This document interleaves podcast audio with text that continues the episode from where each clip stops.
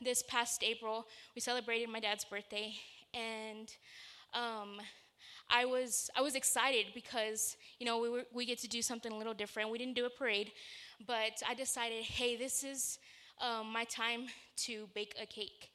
And uh, you know, speaking of creativity and new opportunities, so I decided, hey, I'm gonna bake a cake. Um, forgot to mention, my dad's a baker, and so um, this is the daughter of a baker trying to bake a cake for a baker for the first time. So I was I was really excited because I was like, this is in my genes, you know, this is my DNA.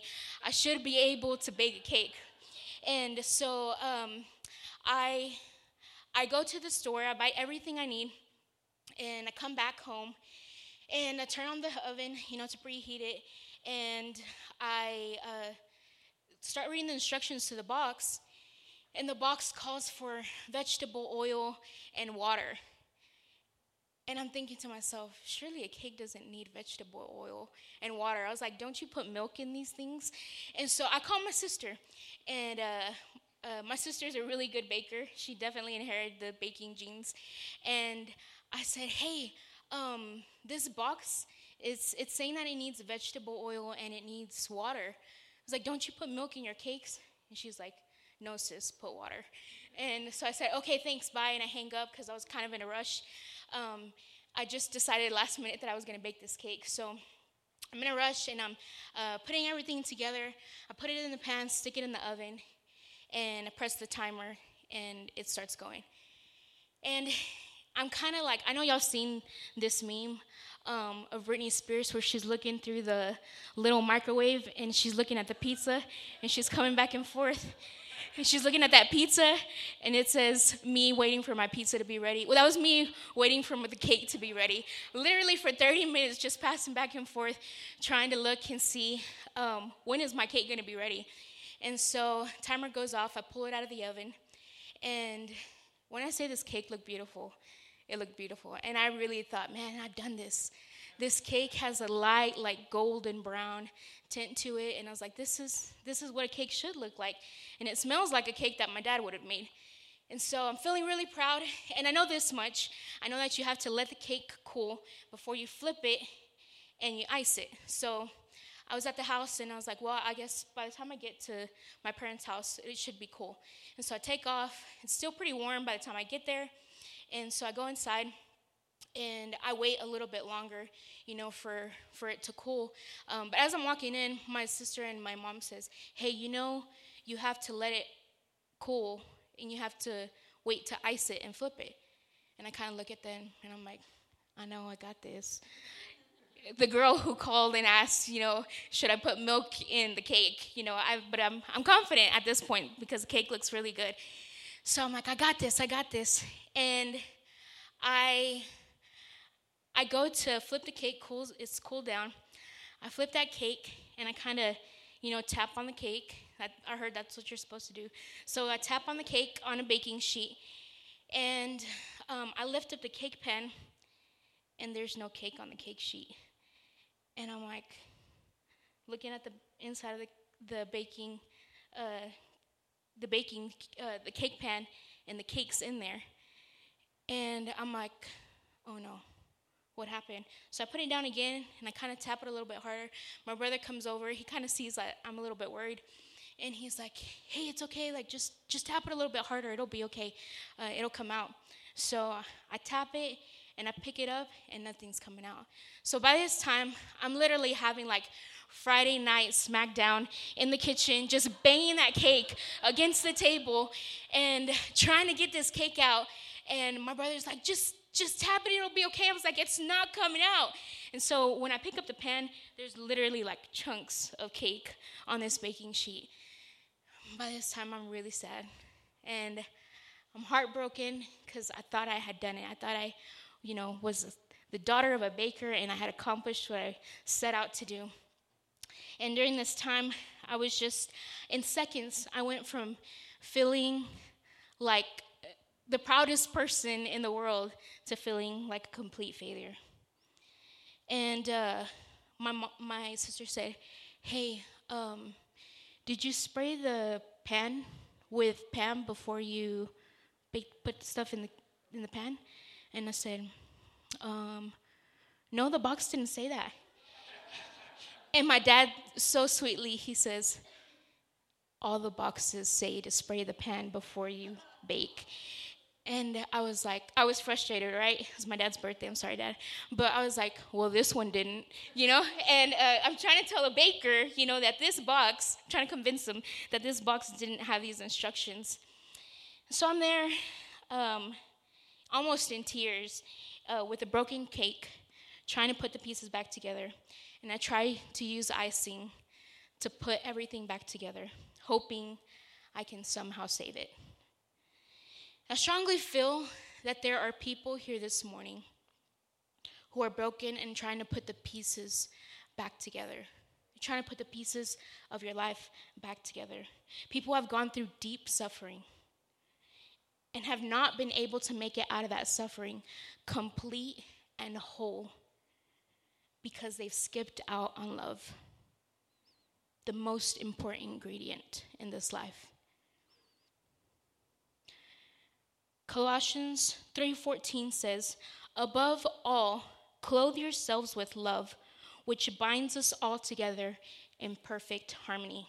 Pastor Josh preached a message last Sunday about unity, and uh, if you missed it, I really encourage you to go back and listen to it. Um, I know this church has been through some deep suffering.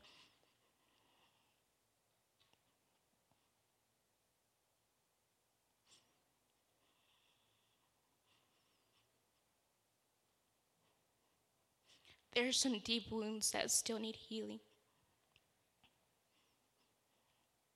But if Kingdom Church is going to be united, you can't skip out on love. And that's the title of my message today.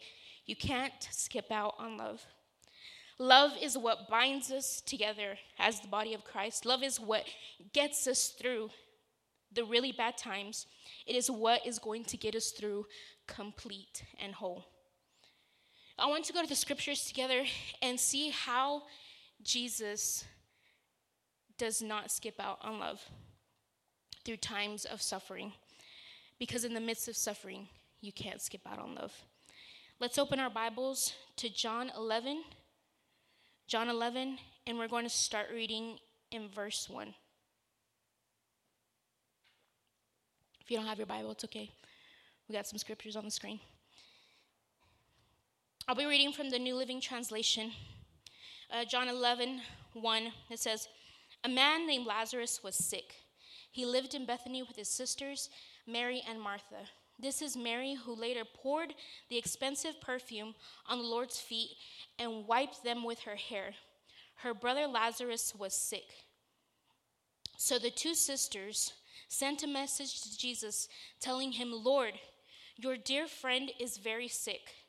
But when Jesus heard about it, he said, Lazarus' sickness will not end in death. No, it happened it happened for the glory of God, so that the Son of God will receive glory from this. So, although Jesus loved Martha, Mary, and Lazarus, he stayed where he was for the next two days. Finally, he said to his disciples, Let's go back to Judea. So, Jesus receives this word that Lazarus is sick. Now, I don't know about you, but if I hear about somebody who I love that is sick and it could possibly result in death, I'm going to go straight to that person. I'm not going to wait. I'm not going to waste time. But Jesus has, you know, his way of doing things, and he says, "You know what? Let's just let's just stay put for two more days." Because Jesus knew that if he had left at the time he received the news, the greater glory would not be revealed. What's the greater glory? Let's keep reading, uh, starting at verse 17. We're going to skip down to verse 17. When Jesus arrived at Bethany, he was told that Lazarus had already been in the grave for four days. Bethany was a few miles down the road from Jerusalem, and many of the people had come to console Martha and Mary in their loss. When Martha got word that Jesus was coming, she went to meet him. But many people stayed in the house. Martha said to Jesus, Lord, if only you had been here, my brother would not have died. But even now, I know that you, that God, I know that God will give you whatever you ask. Jesus told her, Your brother will rise again. Yes, Martha said, He will rise when everyone else rises at the last day. Jesus told her, I am the resurrection and the life. Anyone who believes in me will live even after dying. Everyone who lives in me and believes in me will never die. Do you believe this, Martha? Yes, Lord, she told him. I always believed you are the Messiah, the Son of God, the one who has come into the world from God. Then she returned to Mary. She called Mary aside from the mourners and told her, The teacher is here and wants to see you. So Mary immediately went to him. She had stayed outside the village at the place where Martha met him. When the people who were at the house consoling Mary consoling Mary saw her leave so hastily, they assumed she was going to Lazarus' grave to weep. So they followed her there. When Mary arrived and saw Jesus, she fell at his feet and said, Lord, if only you had been here, my brother, my brother would not have died. When Jesus saw her weeping and saw the other people wailing with her, a deep anger welled up within him, and he was deeply troubled. Where have you put him? He asked them. They told him, Lord, come and see. Then Jesus wept. Jesus, the Messiah, the Savior of the world, reveals his true humanity in this moment. And this brings me to my first point. One of the reasons you can't skip out on love is because love allows you to mourn through suffering. Earlier in the passage, Jesus tells his disciples that Lazarus' illness will not end in death. Instead, the Son of Man would be glorified. So Jesus, uh, so then why does Jesus weep? Why does he mourn the loss of something that isn't permanent?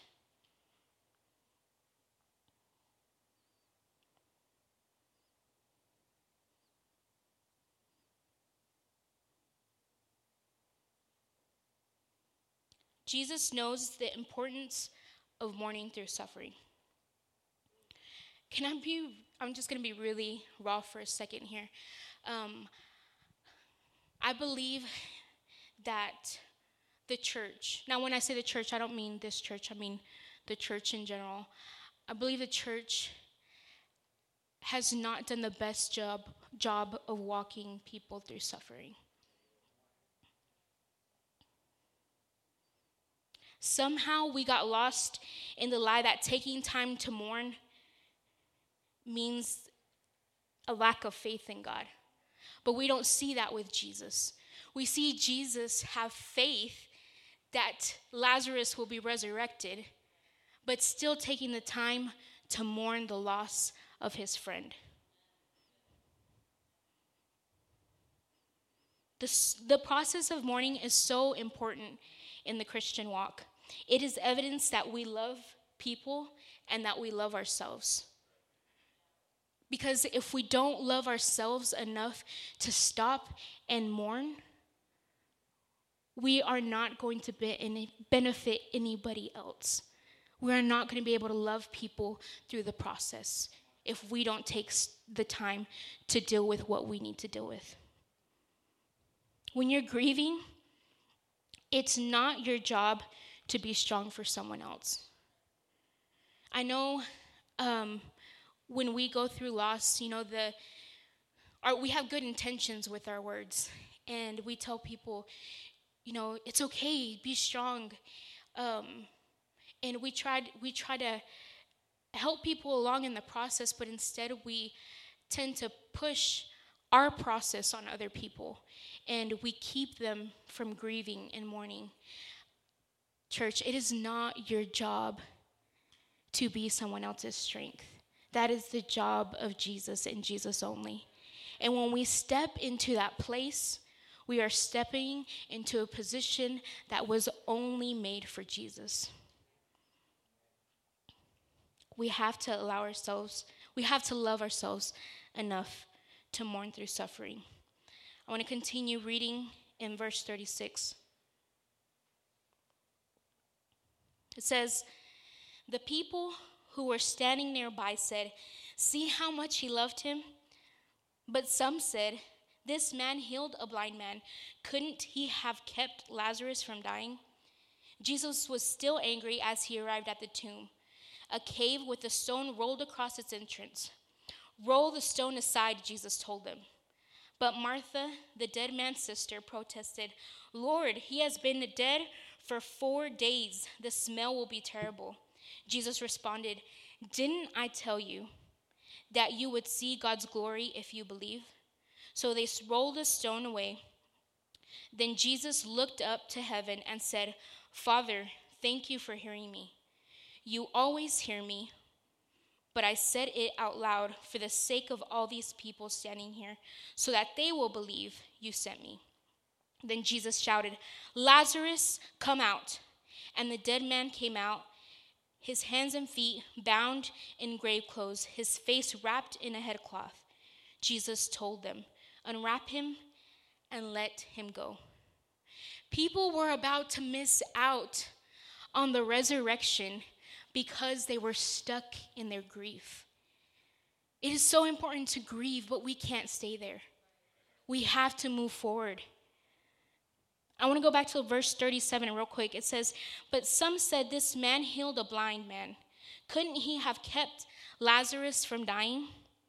If you stay focused on what God could have done, you will miss out on what God wants to do. We have to look to see what God is trying to do and not stay in a place of God, but you could have. You could have done this. Yes, He could have. He is all powerful, He is almighty, and He can do anything that He wants to. But we have to trust Him. We have to trust Him knowing that He loves us enough to know that there is a greater glory on the other side of our suffering.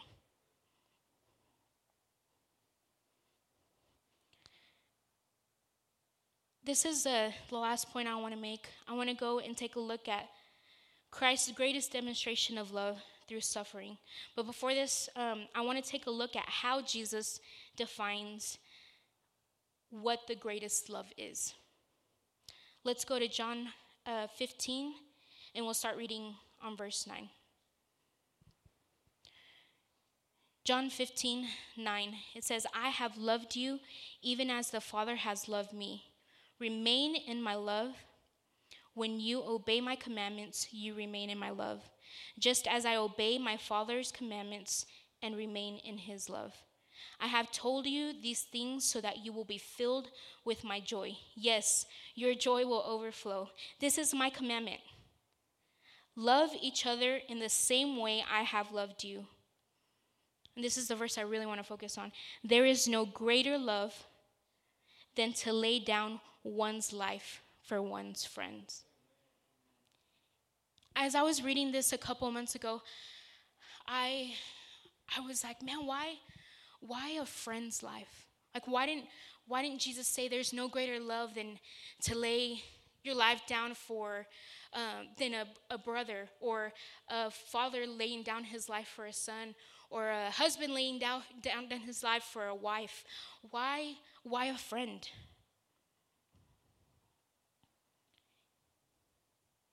And I felt like in that moment, the Holy Spirit told me, because the only thing that holds a friendship together is love.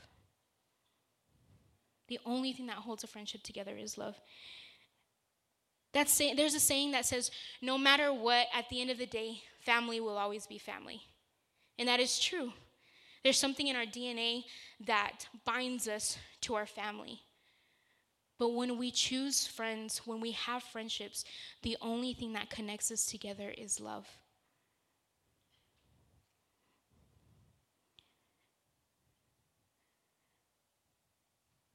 I want to go to Matthew 26,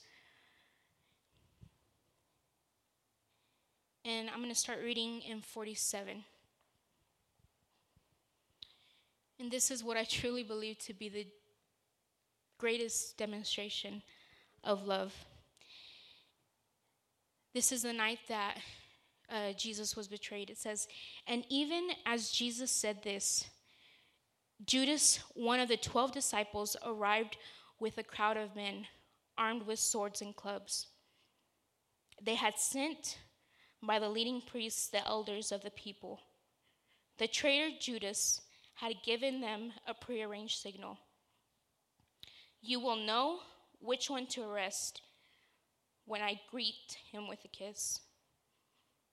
So Judas came straight to Jesus.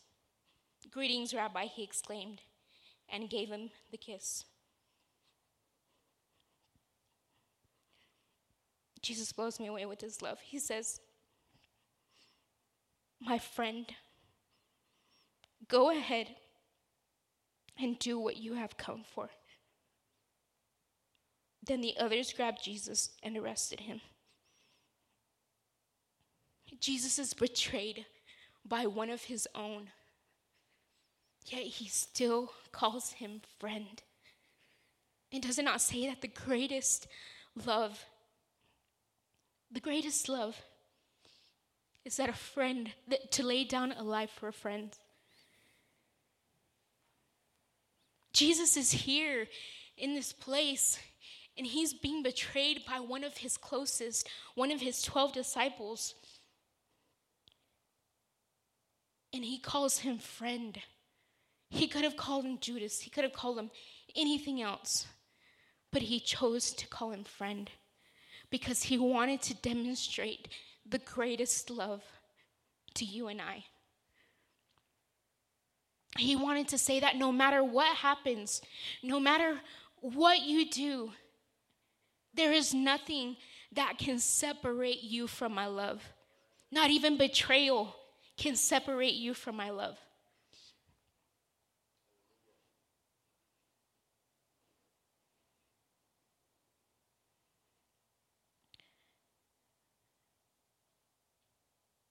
This is a love that's willing to look past our sin and that is willing to still lay down his life because that's what friends do. I want to keep reading in verse 52, and it says, Put away your sword, Jesus told him. Those who use the sword will die by the sword. Don't you realize that I could have asked my Father for thousands of angels to protect us, and He would send them instantly? But if I did, how would the scriptures be fulfilled that describe what must happen now? This is the last point. Love allows you to see that God can and wants to use your suffering to fulfill a promise. Jesus knew that the only way to fulfill the scriptures, the only way to fulfill this promise was to go through suffering. And he demonstrates it in the most beautiful way possible to lay it down for a friend who has betrayed him.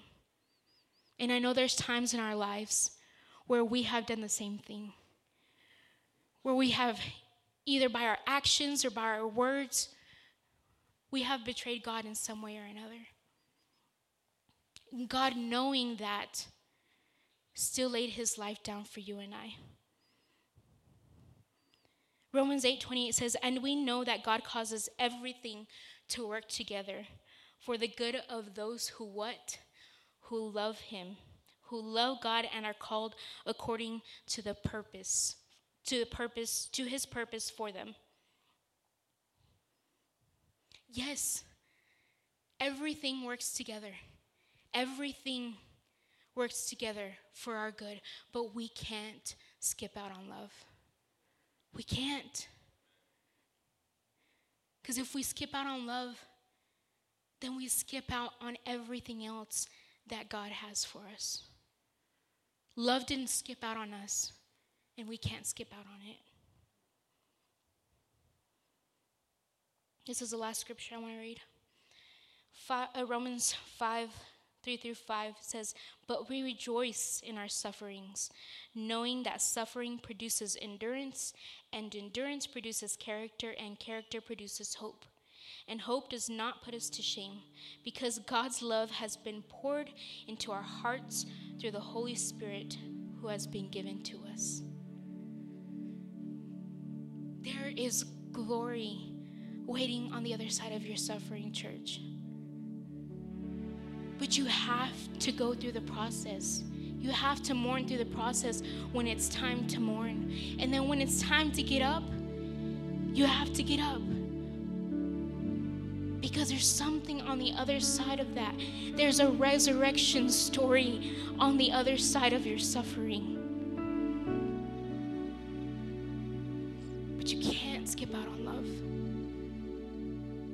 To love yourself. You have to love other people. But most importantly, you have to love God. Because if you don't love God, then nothing else matters. If you'll stand with me today.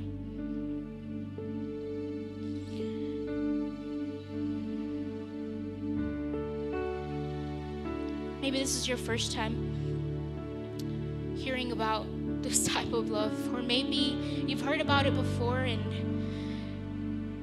you just didn't really know how to step into that. If you'll bow your heads, I just want to give an opportunity.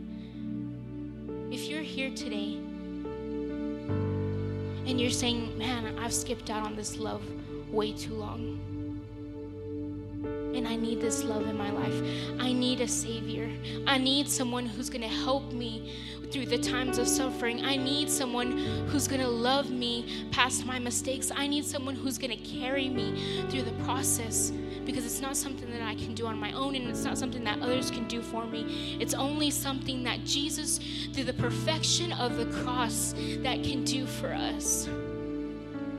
So if you're here today and you want to receive this love, I just invite you to lift your hand where you at and I just want to pray for you real quick. Lift your hand if you've never received this love, or even if you want a new and feeling of this love.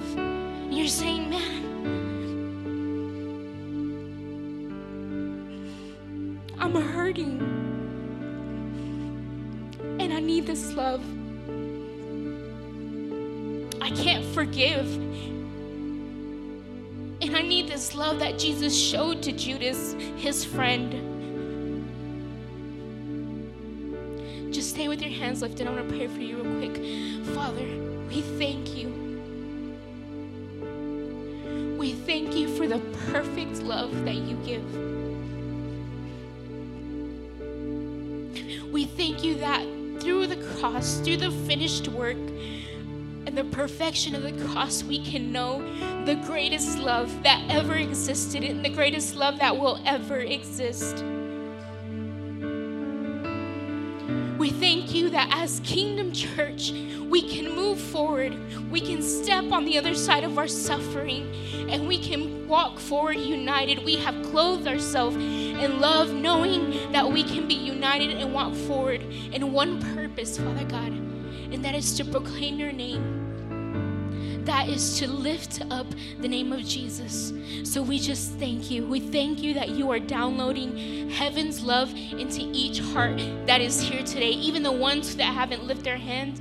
I thank you, Father God, that you have a new infilling of love, a new, a new perspective of love I thank you, Lord, that heaven's perspective is looking straight at them in their hearts and in their face and is just saying, Friend of mine, friend of mine, how I love you.